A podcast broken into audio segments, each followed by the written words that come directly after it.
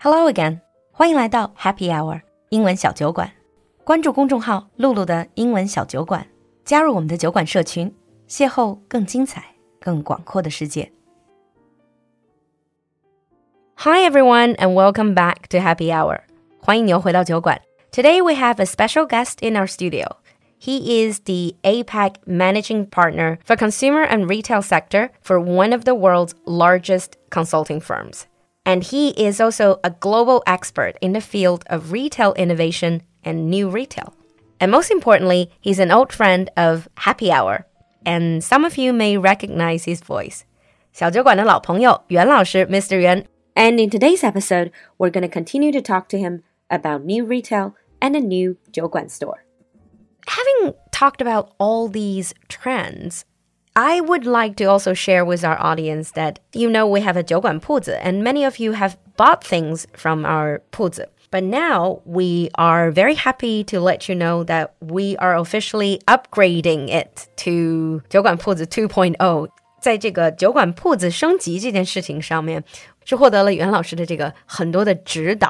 as the host, I'm gonna ask 袁老师，Why are you interested in helping to upgrade the Xiaojiuguan store?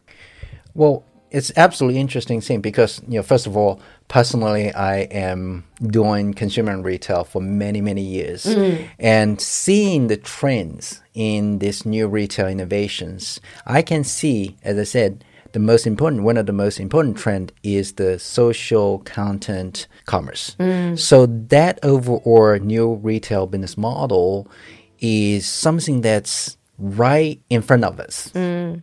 we're on a trend.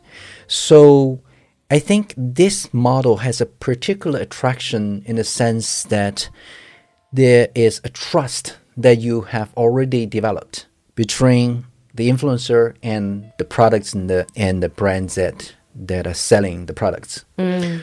And there's also a, a convenience factor. You listen to a certain thing and you may have the program that would have introduced a particular lifestyle that has inspired someone, and then you could easily, conveniently place an order and have the product uh, uh, in your hands. So essentially, what Happy Hour is doing is part of the new trends, the social content commerce.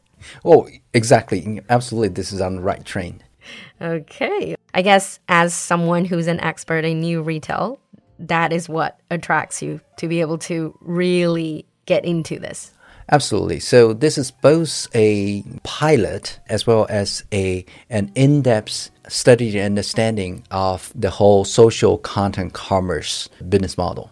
So to me, this is absolutely very very interesting. Mm. So I'm asking on behalf of all of our followers and audience.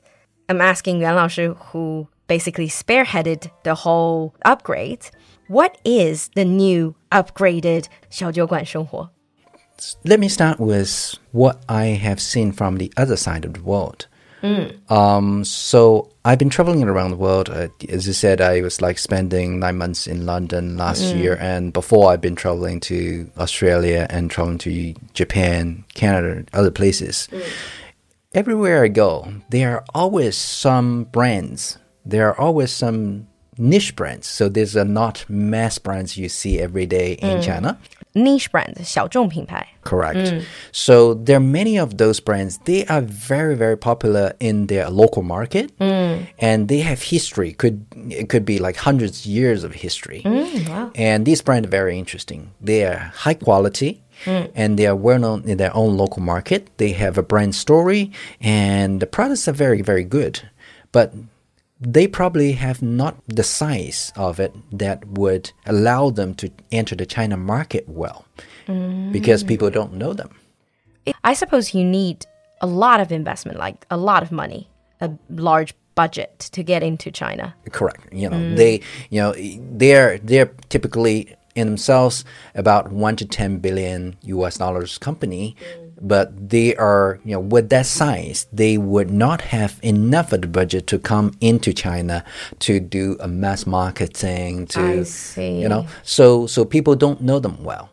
But if you're actually traveling into these countries, you would you would see them.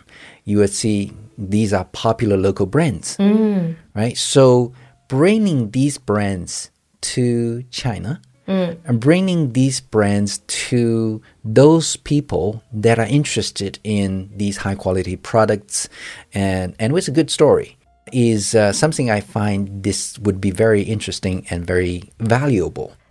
And it's what we've been doing, sort of, Exactly. already. But one thing I think a lot of our audience will ask because many people are on uh, e-commerce platforms, all of these, uh, JD, uh, Taobao, and all Tmall. How is it different? How can we make it different? We're, we're obviously not as big as that, but how can we make it different? So instead of focusing on you know selling just selling a product because mm. you know all those all those platforms that you mentioned so what we call this as a transaction platform so this is where. exactly so that's where only you know you're going there only s- to talk about a product you buy and sell a product whereas in this 小酒馆生活 what I would love this to be is a place where you could learn about a lifestyle in different parts of the world right? So you have a slogan there. You say, uh, 来小酒馆, you are able to see a bigger world, Yep. right? But then what we want to do with this 小酒馆生活 is to Bring the world to literally- you. Exactly. So that world can be brought to you and then you can see it, you can feel it, you can enjoy it. with the show, as obviously the uh, the content producer from this side, I'm trying very hard to make sure the content is about bringing the world to our audience, even if they never had any chance to go abroad themselves. And a lot of them actually say that, saying that Jiuguan helps them see a bigger world. And I think with the newly upgraded Xiaojiuguan store, we're bringing the world to our audience. Absolutely. So this is really something I think is valuable and it's interesting.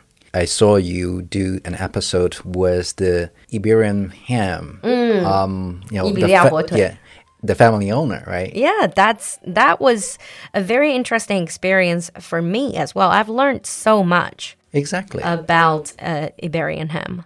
Exactly. This is you know absolutely different from you just go to Tmall and Taobao and look at you know so many different hams and you don't even know exactly you know, what what the histories are, you know what the differences are.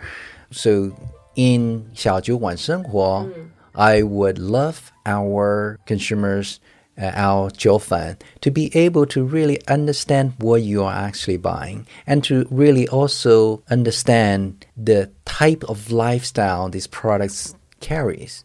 Yeah, I think this is also over the years we found out about our own audience.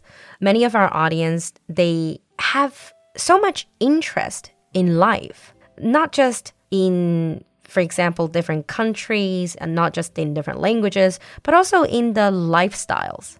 Exactly. Mm. All right. We've certainly talked about a lot of these a new retail and also the new Jiuguan store. One last question I'm asking on behalf of our audience. What can we expect from the new upgraded Xiaojiuguan store 2.0 now and in the future? Right. So we have a team that are working on a brand new visual identity in the store. Mm. So if you're if you're going into the store tomorrow It's brand new. in the next week, and it's going to look quite differently.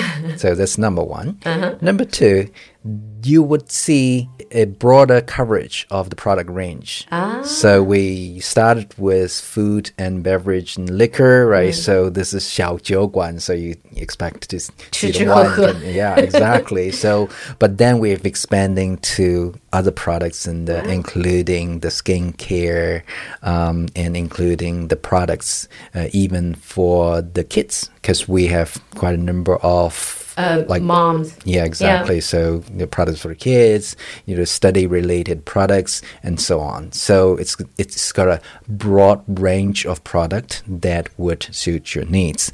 Sounds fantastic. I mean, I haven't seen it, so I'm as excited as all of you. Yeah, absolutely. So, uh, so for those who are first to join to go to our store, there's going to be also promotional activities. So if you're able to, like, if you join the open bar community through Deals. Yeah, Deals, so th- our there's go- favorite. yeah, so there's going, going to be, you know, promotional activities that you're going to get some red envelopes. 各种红包、各种活动都在 Yeah. 进 So 行。 this is what you can expect today, right? Uh, but then for the future, I'm certainly committed to work with Xiao Guan and to leverage all my retail friends Ah. circle. So my global network of lots of different retailers and lots of different brands.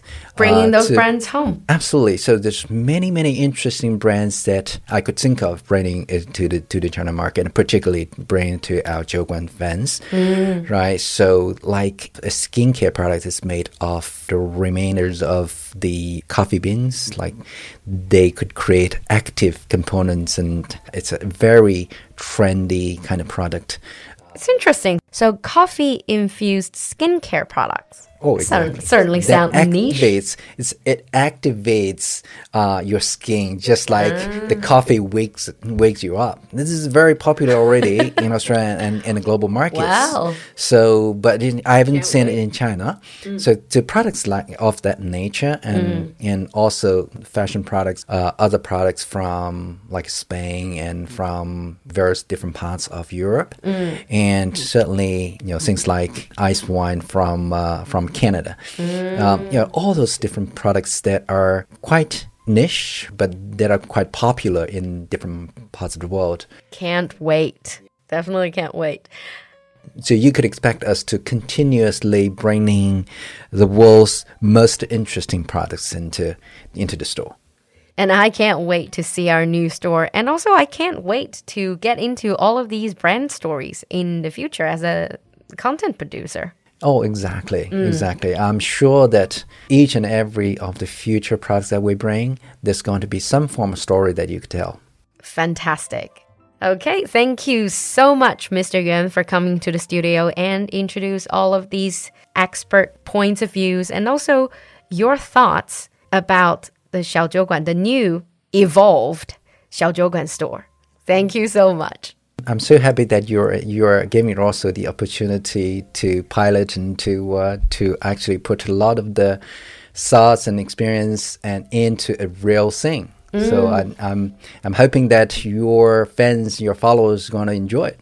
Yeah, I'm sure both our audience and I will be super interested in seeing how this new evolved, upgraded Jiuguan store looks like. On that note, we're going to wrap up here. If you have any question about new retail for Mr. Yuan, or if you have anything to ask about the new Jiuguan store, leave us a comment in the comment section. We'll see you next time. See you. 今天的节目你喜欢吗？赶快联系小助手加入酒馆社群吧。小助手的微信号是 l u l u x j g，我们在酒馆等你。